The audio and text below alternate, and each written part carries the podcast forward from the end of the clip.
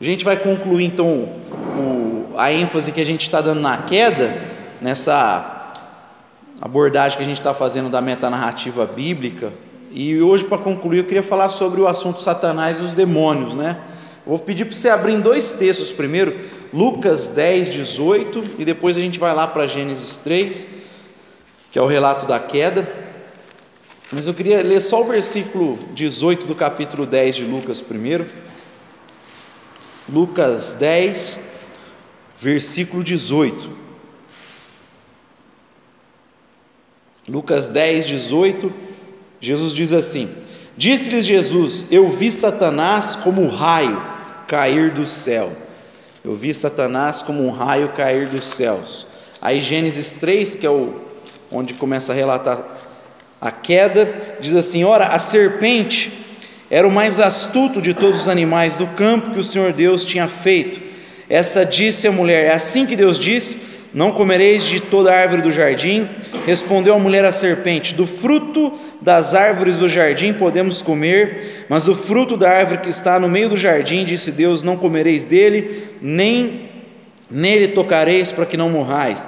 Então a serpente disse à mulher: Certamente não morrereis, porque Deus sabe que no dia em que comerdes esse fruto, os vossos olhos se abrirão e serei como Deus, conhecendo o bem e o mal. Vendo a mulher que aquela árvore era boa para se comer e agradável aos olhos, e árvore desejável para dar entendimento, tomou do seu fruto e comeu, e deu também ao seu marido que estava com ela, e ele comeu. Então foram abertos os olhos de ambos e conheceram que estavam nus, cozeram, pois, folhas de figueira e cingiram-se. Então, ouvindo a voz do Senhor Deus que passeava no jardim pela viração do dia, esconderam-se o homem e sua mulher da presença do Senhor entre as árvores do jardim. Só até aqui que a gente está vendo essa persuasão de Satanás, né, da serpente, mas a gente sabe que é Satanás aqui. E um pouco antes que eu quis ler Lucas 10, que Jesus fala assim: Eu vi Satanás cair como um raio do céu. A gente sabe, Jesus é Deus, e, e a gente aqui já entra na primeira, no primeiro aspecto que eu queria falar, que é a origem de Satanás e dos demônios. Então a gente pode dizer que entre Gênesis 1, 1 e Gênesis 3, 1 que a gente leu, houve uma queda, houve uma rebelião entre os seres é, angelicais, né? porque os, os, os demônios, esses anjos caídos, eles não foram criados maus, houve uma rebelião, eles foram criados como anjos bons. Então houve essa, eles estão contados entre a criação ali de todas as coisas, mas houve um período ali que houve uma rebelião e esses anjos perderam o privilégio de servir a Deus.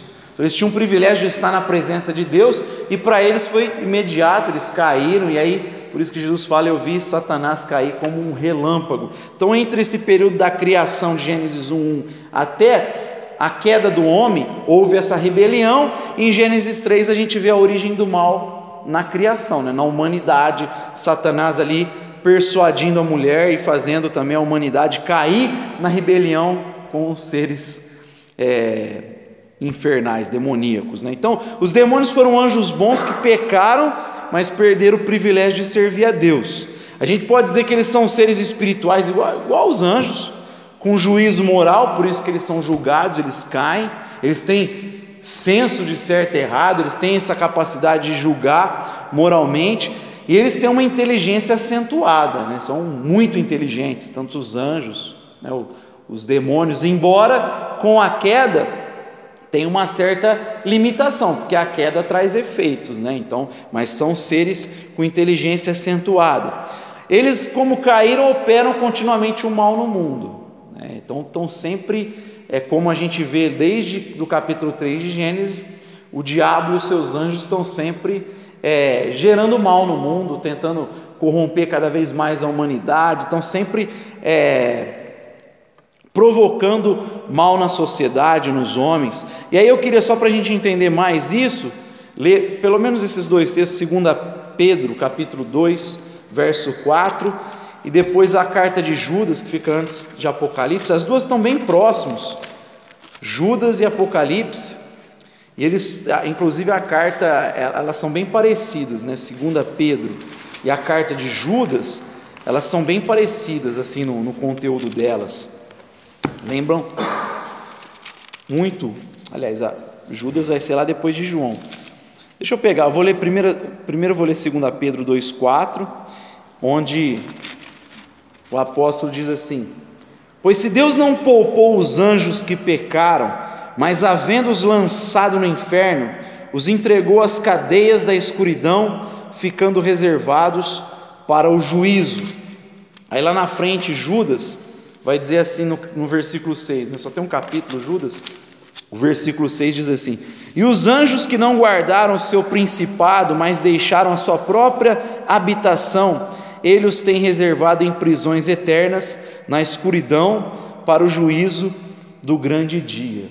Então, aqui, quando fala que eles estão, que eles caíram e estão numa situação de algemados, não é literalmente que eles estão amarrados esperando o dia do juízo, é que no sentido que eles estão limitados na sua, na sua ação. Então, existe uma limitação que Deus colocou sobre o diabo e os seus anjos, eles vão até onde Deus permite, é nesse sentido que eles estão algemados, que eles estão amarrados, aguardando o juízo. Quando eu falei que eles vão ser lançados no, no, lago de fogo, ele, o diabo vai ser lançado no lago de fogo com os seus anjos e com todos aqueles que rejeitaram, viraram as costas para Deus.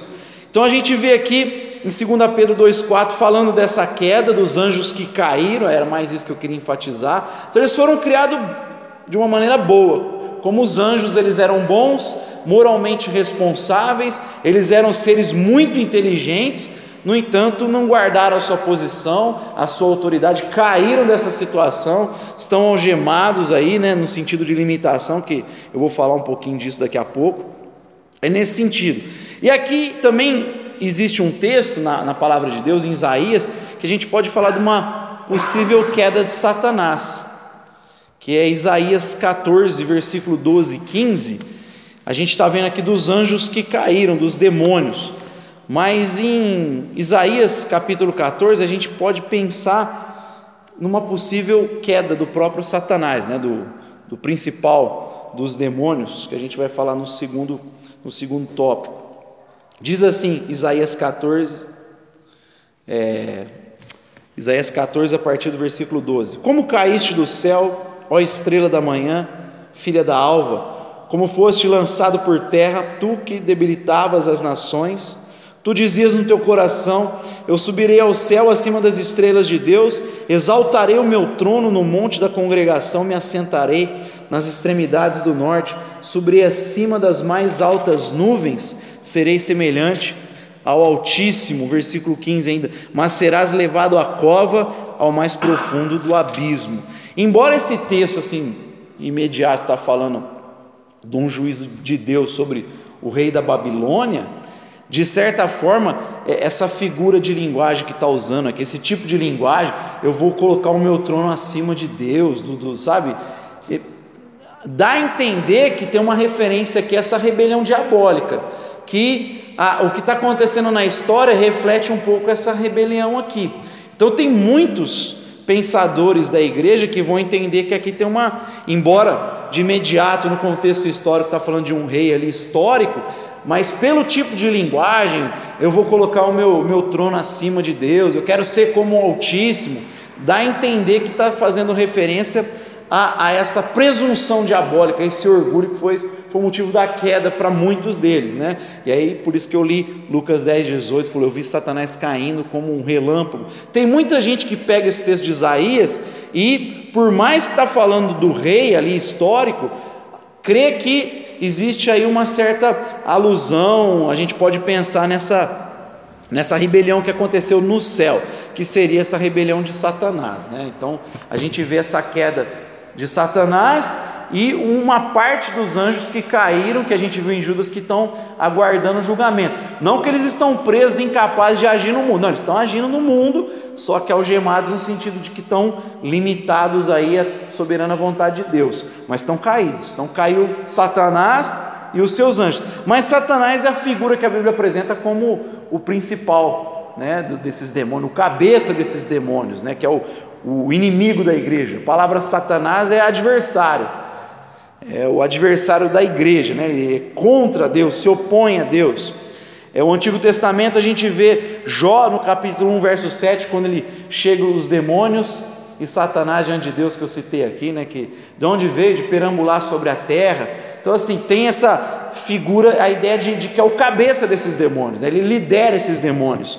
E Zacarias 3:1 ele faz referência a Satanás também, quando ele diz do sacerdote Josué falando que tinha Satanás acusando esse sacerdote. Né? Então, Satanás é o acusador da igreja, né? ele que acusa os filhos de Deus de noite, está sempre acusando cada um de nós, e a gente vê isso no Antigo Testamento e vê também no Novo Testamento o texto que eu li de Lucas, que ele caiu, né? Vi Satanás cair, Mateus 4,10, quando a tentação de Jesus, né? Então vê ele tentando persuadir Jesus ali, ele é o principal desses demônios e estava ali tentando, da mesma forma que fez com a mulher, estava tentando fazer com o próprio Jesus, né? Tentando persuadir Jesus de ouvir os conselhos, as sugestões e não respaldar a vida dele, a identidade na palavra eterna de Deus. Né? Como já citei em alguma das nossas reflexões, o batismo ele ouve a voz dizendo: Esse é meu filho amado, e a primeira tentação é: Se você é o filho, faz essa pedra virar pão. Como assim, se você é o filho? O pai acabou de falar que ele é o filho. Então, é, essa, é essas tentações que ele vai colocando para Jesus, mas é o próprio Satanás ali. E tem outros nomes no Novo Testamento que aparece, mas se referindo a essa figura principal. Diabo, Mateus 4:1, o próprio texto. Jesus depois do batismo foi levado pelo Espírito ao deserto para ser tentado pelo diabo. Então, aí você vê que quem aparece é Satanás. Então, quando fala do diabo, está se referindo a Satanás mesmo, ao principal. Apocalipse 12, 9, ou o próprio Gênesis 3, 1, a serpente. Apocalipse fala a serpente que enganou, então essa, quando fala da serpente está se referindo a Satanás. Mateus 10, 25, Beuzebu é outro nome que a Bíblia usa para fazer referência a esse ser principal aí. João 12, 31, outra expressão, o príncipe deste mundo. Lembra que Jesus fala: o príncipe deste mundo está vindo e eu não tenho nada com ele? Quando ele vai ser preso, é açoitado, crucificado, aí vem o príncipe desse mundo, eu não tenho nada com ele. É outra alusão a Satanás. Ainda Efésios 2, 2, o príncipe da potestade do ar, que Paulo fala que opera nos filhos da desobediência, o príncipe da potestade do ar. E ainda uma outra expressão que usa é a expressão maligno, né? Mateus 13, 19. O maligno que foi lá e semeou no meio da, da, da, da colheita de Deus, que está falando do reino, ele vai lá e coloca o joio no meio do trigo. Ele foi lá e semeou isso no meio do trigo. Aí a expressão que usa lá é o maligno. E é toda vez que usa maligno, Beuzebu, serpente, diabo, príncipe desse mundo, príncipe da potestade do ar, está fazendo referência a Satanás, essa figura que encabeça os demônios. Então, na verdade, Lúcifer ele, quando esse texto que eu li de Isaías, filho da alva, da luz, a expressão que os caras na tradução, Lúcifer, passou-se a fazer referência ao diabo, mas não propriamente é isso. A, a expressão aqui não está falando literalmente que é o nome dele, não. Só, é só é uma, um jeito de traduzir aqui o, o filho da alva, filho da luz. E, na verdade não é o nome. Aqui a gente passou a fazer referência depois nessa tradução a Lúcifer, mas segundo esse texto não, não é ele que está fazendo, é, não é o tipo de expressão que se usa para falar de Satanás, né? Só uma, acabou ficando no meio da igreja essa expressão, mas não usa essa expressão no Novo Testamento, em nenhum outro lugar. É só a tradução mesmo.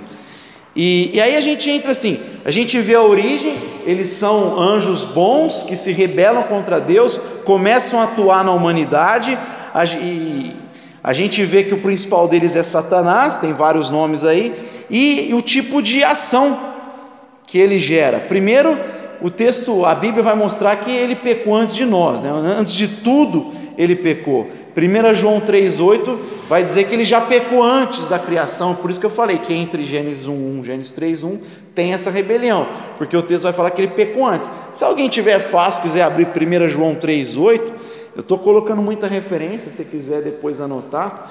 1 João 3,8, quiser ler alto aí, vai falar que ele pecou antes dos seres humanos. 3,8. Quem comete o pecado? É isso? Né? E... Quem comete o pecado é do diabo, porque o diabo peca desde o princípio. Desde o princípio. Para isso, o Filho de Deus manifestou para desfazer as obras do diabo. Exatamente. Mas é só pegar essa expressão, ele pecou desde o princípio. Então, primeiro, é, ele peca antes dos seres humanos. Opõe-se à obra de Deus, que é Gênesis 3. Deus coloca o homem no jardim, dá instruções para o homem, para ele cuidar, para ele guardar, e ele vem ali na, na serpente, tenta ludibriar a mulher, tenta ludibriar o casal, para quê? Para não fazer o que Deus mandou, para não construir a vida no que Deus falou. Ele sempre é contrário à vontade de Deus, sempre se opõe à obra de Deus. No próprio texto de Mateus 4 que eu citei da tentação de Jesus, que ele está tentando persuadir Jesus a não fazer a vontade de Deus. Ou quando ele usa Pedro, que num primeiro momento fala, Tu és o Cristo, filho do Deus vivo, Jesus fala, Foi o meu Pai que te revelou isso. Pela tua capacidade você não podia falar isso. E logo em seguida Jesus fala da cruz, aí que Pedro fala? Jamais isso vai te acontecer. E Jesus percebeu que era o Satanás por trás da boca de Pedro, tentando fazer ele desistir da cruz, desistir do propósito de Deus. Então o diabo sempre se opõe à obra de Deus, por isso que ele se opõe à igreja de Deus, se opõe a tudo que tem a ver com Deus, né? tenta atrapalhar a, o desenvolvimento da obra de Deus. É, usa todo tipo de tática para tornar as pessoas cegas ao Evangelho.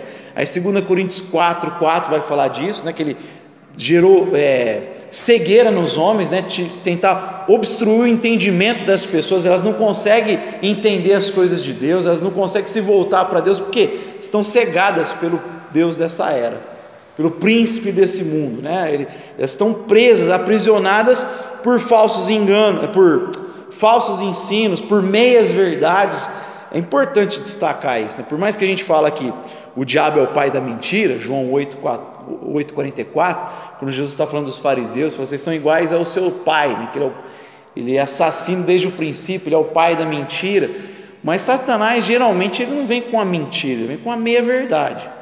Não tem nada mais destruidor do que meia verdade. Você vem com um negócio parece, mas não é.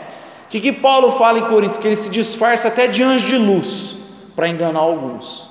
Ele tenta ludibriar a gente com um ensino que parece, mas sabe que vai dar morte no final. Né? E como tem vários nas igrejas, né? esse ensino de coach, essa tal da teologia da prosperidade, esse discurso triunfalista, ou um discurso ideológico vestido, né, camuflado de evangelho, que faz Jesus um, uma espécie de militante, de guerrilheiro, aí traz toda essa ideologização da esquerda, isso aí está cheio dentro da igreja também. Então, ele colocando essas coisas, fazendo a gente relativizar a moral, fazendo a gente relativizar a vontade de Deus, isso é discurso demoníaco. Parece uma coisa legal, né? Quando fala, não, Deus é amor, então se Ele é amor, Ele vai perdoar todo mundo. É, como que ele, sendo amor, ele vai condenar alguém ao inferno, ele vai julgar alguém no inferno? Isso um discurso parece bonito, só que é uma meia verdade. O que, que ele faz? Ele tira a justiça e fica com amor. A Bíblia fala que ele é amor, por isso tem muita gente que acaba sendo enganada. Teve uma cantora aí gospel que falou: o meu Deus é diferente desse Deus aí, desses caras, porque é só o amor. Na verdade, o Deus é, essa aí, Priscila canta. Na verdade, o Deus dela é diferente do Deus da Bíblia, ela está se apegando a uma meia verdade. E, e, e, Satanás vem dessa forma, é o pai da mentira, vem com engano, Apocalipse 12, 9, como fez com a mulher, vem tentar seduzir a gente. Então é, é interessante, ter uma ordem de Deus para a mulher clara, você pode ficar à vontade de comer de toda a árvore, só não faz aquilo ali, não come daquela. Então, o, o que eu não posso fazer, o que eu posso é o que Deus falou. Ele chega, não, mas não é bem assim. Na verdade, está querendo te privar de alguma coisa boa, só ele quer conhecer o negócio. Ela fez, ele fez ela duvidar do caráter de Deus. Mas será que Deus está guardando uma coisa só para ele? Está me, me, me, impedindo de, de ter uma coisa boa, faz a mulher duvidar do caráter de Deus, o casal duvidar do caráter de Deus. Então ele engana, ele persuade, né? ele tenta colocar essa, essa, essa dúvida né? na, na nossa cabeça. Mas como eu falei, embora ele tenha essa ação, está cegando o entendimento das pessoas, é por isso que às vezes você prega, prega, prega, fala, fala, mas não é possível, cara. Igual o Chesterton fala, vai chegar o dia que a gente vai ter que provar para os outros que a grama é verde. Que é o contexto que a gente vive, fala, não é possível, como que o cara está vendo e está e, está falando um negócio contrário, o cara não consegue ver a realidade, assim, é, tá óbvio, mas o, por quê? está sendo enganado pelo Deus dessa era, está sendo cegado pelo diabo. E por mais que ele se oponha à obra de Deus, por mais que ele tente enganar a igreja com mentiras, as pessoas, como eu falei lá, o poder dele é limitado. O poder do diabo é limitado. Judas falou, ele está algemado, Pedro falando, e a ideia é no sentido de que ele pode ir até onde Deus permite. Então Deus permite ainda, né? Como eu falei, ele, mas tem freio, tem hora que, por isso que ele tem que ir lá prestar relatório, né? A ideia, mas o que o texto quer falar é no sentido de subordinado. Por isso que Lutero falava: o diabo é o diabo de Deus, o diabo é o chicote de Deus. Ele não está solto, ele não é autônomo, ele tem liberdade, não. Ele está debaixo da soberana vontade de Deus. Ele faz ainda, mas não está fora do controle, da percepção de Deus, nada. Então, assim, o poder dele é limitado. Também limitado em função da própria queda. Como a gente perdeu toda a capacidade humana, porque você imagina, eu, eu fico pensando, você imagina Adão sem os efeitos da queda? A gente vê uns caras assim ao longo da história e fala, meu, que gênio.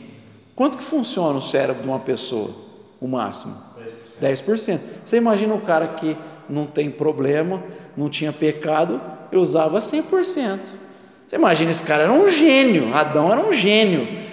Então, assim, se a gente tem consequências da queda, Satanás também, ele está ali, tem, tem um poder limitado por Deus, só faz debaixo da permissão de Deus, que é o texto lá que eu falei de Jó 1,12, que ele vai lá e fala assim: ah, ele vai lá, de onde você veio de perambular sobre a terra, e Deus fala: Você viu meu servo Jó? Ele é fiel.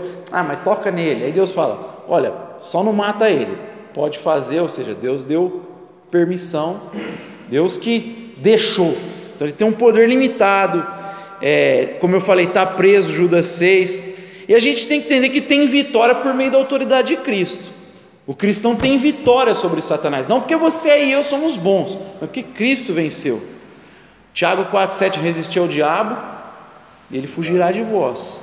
Mas não porque a gente é fera, né? Porque, aliás, a gente não pode nem subestimar, achar que. Às vezes eu vejo o pessoal cantando louvores, é, mais antigo, né? Mas ainda deve ter gente que faz isso. Mas que eu vou pisar na cabeça do diabo. Eu já vi cara ministrando, começa, em vez de louvar Deus, começa a falar com o diabo no meio do louvor, né? E eu lembro do outro texto de Judas que fala que nem Miguel, o arcanjo Miguel falou: O Senhor te repreenda, e às vezes o, o ser humano fala num, numa, num ímpeto como se fosse ele poderoso, não, não Deus. A gente tem vitória porque Cristo venceu. Se a gente estiver agarrado em Cristo, a gente confia no que Cristo fez, porque Cristo destruiu, né, expôs o, o, os inimigos a, a, ao ridículo, à humilhação na cruz do Calvário, que é, que é o que Colossenses vai falar. Mas a gente tem vitória por meio da autoridade de Cristo Jesus. Ponto. Então o poder dele é limitado na nossa vida por causa do que Cristo fez. Uma coisa importante falar, que às vezes as pessoas acham, é que o diabo não lê pensamento, não, viu gente? Às vezes tem um pessoal que acha que o diabo lê a nossa mente, vê o que está acontecendo. Lembra naquele sonho de Nabucodonosor que Daniel vai interpretar? Ele fala assim: só interpretei porque Deus revelou. Só, só através do que Deus faz que eu posso interpretar esse sonho. Não tem como interpretar um sonho, ler um pensamento, só Deus lê pensamento. Quando fala que Jesus conhece o coração do homem, conhece o que passa na cabeça do homem, ou, ou aquele texto que os, os fariseus e os religiosos estão pensando sobre Jesus, ele começa a falar assim: Começa a denunciar eles, né? O que é mais fácil dizer ao paralítico? Seus pecados são perdoados ou levanta e anda? Por quê? Ele conhece o íntimo do pensamento do homem. Agora, o diabo não lê pensamento. Então, tem muita gente que pensa que ele, que ele lê. Não, mas aí vem com história de, de, de gente que trabalha em, nessa área de espiritual, em outras religiões e tal. Não, mas o cara falou as coisas que eu fiz e não sei o que. Olha, o diabo não lê pensamento, mas ele observa. Ele tem a capacidade de observar o que está fazendo.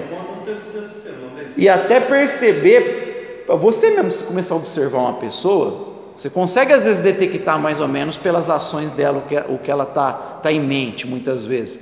E dirá os demônios que estão ali e, e, analisam a pessoa, não só a pessoa, mas às vezes analisa todo o histórico que tentou construir naquela família, não, não, e, e, sabe alguns bloqueios que aquela pessoa tem, então ele tem essa capacidade de observação. Então ele vai observando e viu que você fez alguma coisa, e aí o cara fala: Ah, mas você fez, ué. Então a gente sabe que ele, ele não tem essa capacidade de ler, mas ele vê, ele está percebendo a nossa vida, olha o que a gente faz. Outra coisa, ele não adivinha o futuro também. O próprio Isaías, no capítulo 46, 9 a, 9 a 10, vai falar que só o Senhor possui esse poder, só Ele conhece o futuro, só eu conheço o que vai acontecer. Jesus diz que quanto àquele dia, aquela hora, o retorno, ninguém sabe, ninguém sabe, só o Pai. Então Satanás não sabe, não adivinha futuro, sabe nada disso. Deus tem esse poder. É Deus que sabe, até porque Ele decretou, então não tem como. E o diabo não adivinha futuro, não, não tem nada, não tem esse lado também não. Às vezes a gente não, não tem que dar um poder além. O diabo não tem poder de ver futuro, não tem poder de ler pensamento, ele observa, e como ele é um ser também inteligente, ele percebe através das nossas ações, do que a gente fala. Você brigou com alguém, o cara, oh, eu sei que você brigou. o diabo viu ele está observando. Então, ele observa, mas não tem esse poder. A gente tem que entender assim: ele tem um poder limitado. Cristo venceu, a gente tem vitória em Cristo Jesus sobre ele, e a gente não pode também atribuir, por mais que a gente não pode subestimar, a gente também não tem que ficar dando poder excessivo. Tem uma parte da igreja evangélica que quase coloca o diabo em pé de igualdade, né? Tipo uma guerra espiritual, como se estivesse ali, né? A gente não sabe quem vai ganhar, parece. Não, a Bíblia não fala nada disso. A Bíblia fala que ele já está derrotado. Já está derrotado, age porque Deus permite, então não tem nada de, de guerra, não sei, nada disso. Ele tem um poder bem limitado. E para a gente entrar no, no último tópico aqui, eu ia falar da relação do cristão com os demônios. Primeiro, é, por mais que a gente não possa, não, não venha ter que atribuir a ele um poder que ele não tem, por outro lado, a gente não pode fazer como muitos fazem, de tudo jogar a culpa nele, e às vezes pelos nossos próprios pecados, decisões erradas que a gente faz. Porque a maioria das vezes que a gente é, tem problema, não é por causa do diabo, não, é por causa de nós mesmos. Eu já falei que se pega o texto de Romanos, que é o texto que fala da graça, da mudança, do que ela faz, da salvação, Paulo cita o nome do diabo só uma vez. O restante é luta com esse velho homem. É o bem que eu quero fazer, eu não faço. E o mal que eu não quero, eu faço. Miserável homem que sou. Ele sempre vai falando dessa luta que a gente tem. E, e, e o maior inimigo nosso é, somos nós mesmos. É o cara que você vê no espelho. A mulher que se vê no espelho. Então, é, é essa é o nosso principal inimigo. É, nós temos que aprender a vencer nós mesmos, entregar o controle da nossa vida a Cristo. Mas tem muito cristão que tudo é culpa do diabo. Não, eu, eu, eu não passei na prova porque o diabo agiu. Não, foi você que não estudou às vezes, né? O cara não estudou nada, não, foi o diabo que não permitiu, não, que o diabo. A culpa não é do diabo. Ah, o meu casamento acabou por causa do diabo. Não, não foi porque você era grosso, ignorante, fez um monte de coisa errada. Não, foi porque foi o diabo. Não. Então, o diabo para a igreja até muitas vezes simples, que é sai em nome de Jesus, pelo poder e autoridade de Jesus. Agora o caráter tem que trabalhar. O caráter tem que mudar dia após dia. O fruto do espírito é como que um fruto demora. Tem que plantar, regar, cuidar, tem que ter sol, tem que ter todo o processo. Demora para aparecer o fruto. Então o caráter é trabalhoso até começar a aparecer mansidão, humildade, fé, alegria, amor, Agora, tem gente que ao invés de trabalhar o caráter, tá ali, é o diabo. Não, a culpa é do diabo, o diabo está agindo na minha vida, irmão. Vocês devem ter ouvido isso aí, né? A gente ouve direto gente falando esse tipo de coisa, né? É o diabo, irmão, ora aí. É. É cão. Fala, é o diabo. Não, irmão, é você. Você quer melhorar de vida, vai estudar, vai tentar trabalhar. Não, não é o diabo que está fechando a porta, o caminho. Não, a maioria das vezes é, não somos nós. Claro, pode ser, o diabo coloca armadilhas. Mas a maioria das vezes ele coloca armadilha, mas a gente cai porque quis, por decisões erradas nossas, né? É, ninguém é tentado além do que pode suportar. Deus envia um escape, 2 Coríntios vai falar, capítulo 10. Então a gente tem essa capacidade em Deus de falar não, de rejeitar. Nós, nós somos o nosso maior adversário. temos que procurar ter responsabilidade, na verdade. O cristão é chamado para ser responsável diante de Deus, assumir os seus erros, procurar ter uma vida piedosa, uma vida santa diante de Deus. Então tem esse lado aí do caráter versus demônio. Tem coisa que é caráter, né? nem demônio não. Ele já, eu acho que tem gente que nem dá trabalho para ele, né? nem dá trabalho. O cara sozinho está arrebentando com a vida, com o casamento, com o trabalho. Então é, tem que olhar para esse lado. Mas é óbvio, como eu falei, existe a influência demoníaca. 1 Timóteo 4,1 fala de doutrinas de demônios. Que ele fala que há, há doutrinas para enganar as pessoas. Lá ele, ele fala de coisas que Deus deu, que ao invés da gente agradecer, e tudo é santificado pela palavra de Deus, tem gente que começa a ensinar que você tem que rejeitar o casamento, determinados tipos de comida, de bebida. Ah, você quer ver um exemplo polêmico para os cristãos evangélicos? É a tal da bebida. Então, muita gente fala assim: ah, beber é pecado. Quando a Bíblia fala várias vezes sobre vinho. A Bíblia nunca falou que beber é pecado. Fala para você não ter controle é pecado, mas você não ter controle de qualquer coisa é pecado.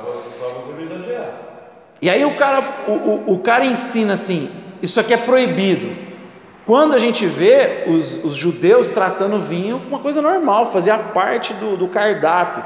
Igual no Brasil, no Ribeirão Preto, especialmente faz parte o cafezinho de manhã, para o judeu é o vinho, faz parte da culinária deles. Tá, tá na mesa do judeu geralmente tem vinho, peixe e pão. Isso aí faz parte, fazia parte naquele contexto. Então não é uma coisa abominável, é uma coisa que Deus deu. Eclesiastes fala para a gente tomar o nosso vinho, vestir a melhor roupa, no sentido assim de você dar graças pela bênção. Então quando eu olho uma coisa que é bênção e eu falo isso aqui é uma maldição, 1 Timóteo 4, 1 fala que isso é doutrina de demônio. Aí você como que a gente pode inverter? O cara que ensina proibir você tomar uma bebida alcoólica, claro, como eu estou falando com responsabilidade, né? não preciso ficar tocando nesse ponto. Mas a pessoa que proíbe falando como se fosse espiritual, na verdade, se a gente for analisar, isso é um ensino de demônio. Como que a gente pode mudar o crivo então, o cara às vezes quer, eu vejo, especialmente no, no, ambiente pentecostal, tem muito isso. Eu falo porque eu vim, né? não é uma crítica ao pentecostalismo, não. É porque eu vejo isso muito mais no pentecostalismo. Eu não vejo entre os reformados esse tipo de problema, eu não vejo entre os anglicanos, entre os próprios católicos. É mais coisa de, de, de pessoal mais pentecostal.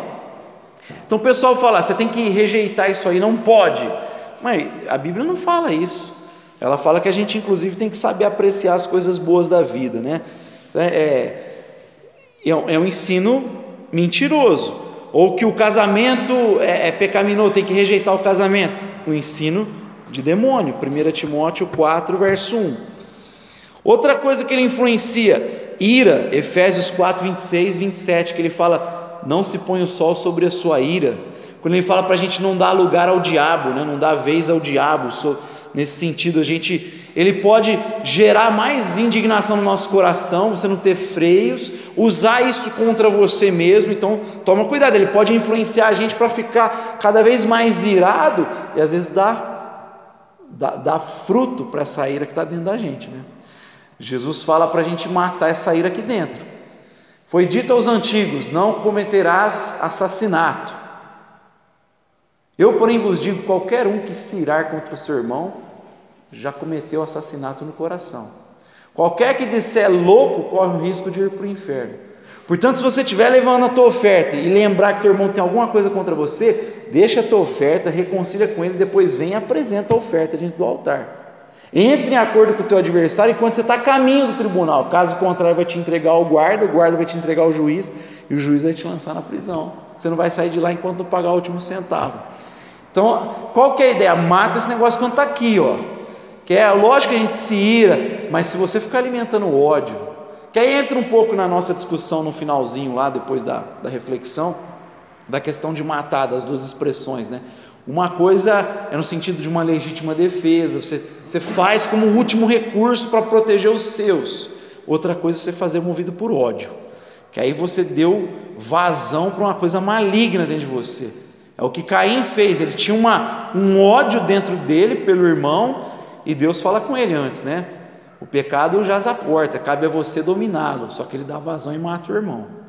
Aí ele mata o irmão. Então é no sentido, se a gente não trabalhar essa ira dentro de nós, o texto fala, Satanás ele pode encontrar lugar na nossa vida, espaço na nossa vida.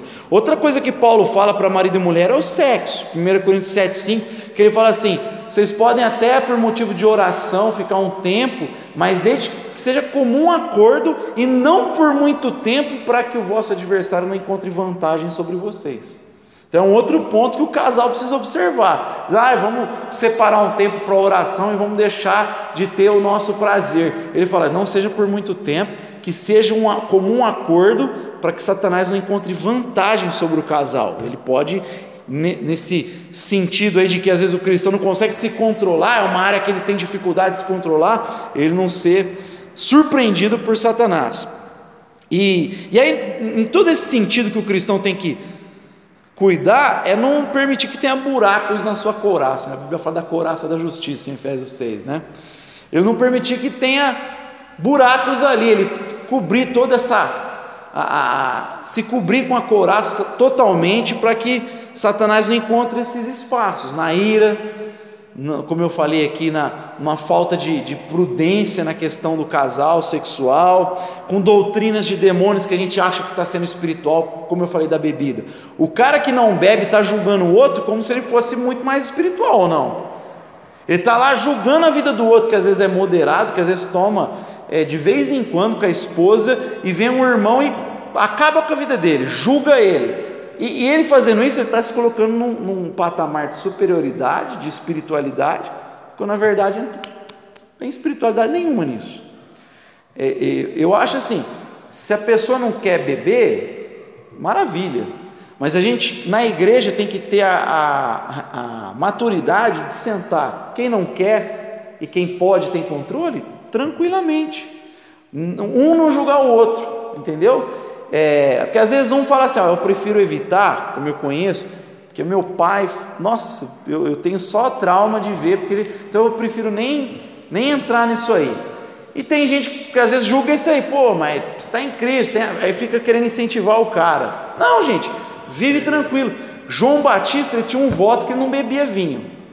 Só que o pai dele poderia beber fora do serviço, o Zacarias, ele poderia beber. Os dois sentavam junto e um tomava o vinho e o outro não. É, tinha que ser assim a relação do cristão. Tranquilo, maturidade. Eu, eu não quero, ou eu não posso, talvez, porque tive dificuldades, prefiro não tomar, mas tem que ter esse nível de maturidade. É, e a gente tem então que observar nos falsos doutrinas de demônio, na ira, não permitir que a nossa coraça tenha buracos, né, como eu estou colocando aqui. E, e, lembrar que a gente tem autoridade sobre demônios, né? e essa autoridade que a gente tem, ela advém da cruz. O cristão tem autoridade. Jesus deu autoridade para os discípulos, deu autoridade para a igreja sobre demônios, só que a gente tem isso em Cristo Jesus. O texto de Colossenses, que é muito bom, é, capítulo 2, verso 15, Colossenses 2,15, olha o que a cruz fez, a cruz de Cristo fez.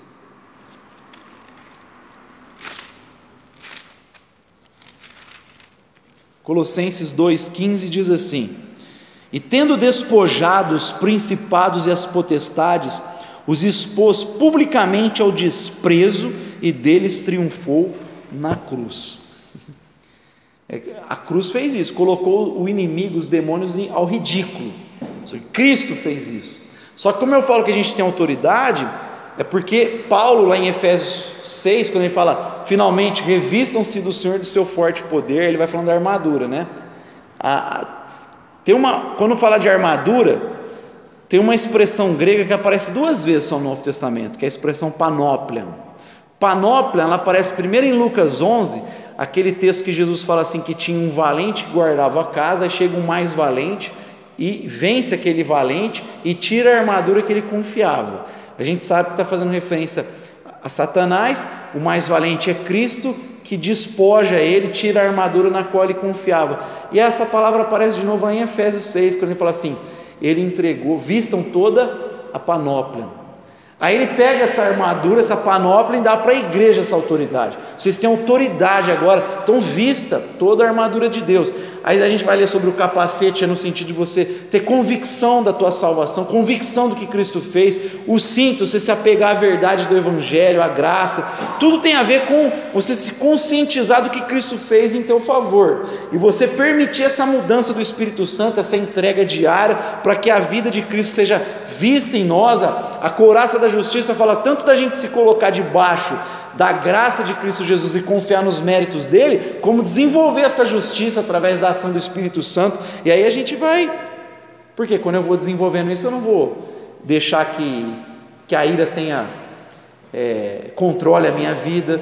Eu vou, eu vou ter controle sobre, vou ter domínio próprio, que é um dos frutos do Espírito aí, ó, domínio próprio. E, e dentro dessa ideia da autoridade sobre os demônios, é, a gente pode ilustrar como no caso da Segunda Guerra Mundial, que o pessoal fala do, da diferença do dia D pro, e o dia V. O dia D foi quando os alemães, os japoneses foram derrotados pelo exército americano, francês, todo mundo estava ajudando ali. Só que, como eles viram que tinham perdido, o que, que eles falaram assim? Até a gente se render e, e acabar mesmo, vamos provocar o máximo possível de destruição. E aí até chegar no dia V, que consumou mesmo, prendeu, acabou mesmo a guerra, eles geraram muitos males ainda, tentaram causar muita coisa. É mais ou menos o que está acontecendo agora. Entre a primeira vinda de Cristo e a segunda, já tem o dia D. Satanás está derrotado, só que não teve juízo, ele não foi lançado ainda no inferno com seus anjos, com os rebeldes. Até lá, eles estão causando, estão alvoroçando aí no mundo, tentando destruir famílias, igrejas, sociedade, a vida das pessoas. Estão causando, eles sabem que está derrotado, mas está fazendo barulho, sabe? Está causando. Só que Jesus falou que a igreja tem a panóplia, tem autoridade. As portas do inferno não prevalecerão contra a igreja de Jesus. Então é, por mais que ele tenha uma capacidade, inteligência, influencia a vida das pessoas, a gente não pode esquecer que em Cristo Jesus nós temos autoridade. Amém? Vou deixar essa reflexão aqui hoje. Aí na próxima semana a gente vai começar a falar da redenção. Então vai ter muito assunto a partir da próxima quarta-feira. Vamos orar?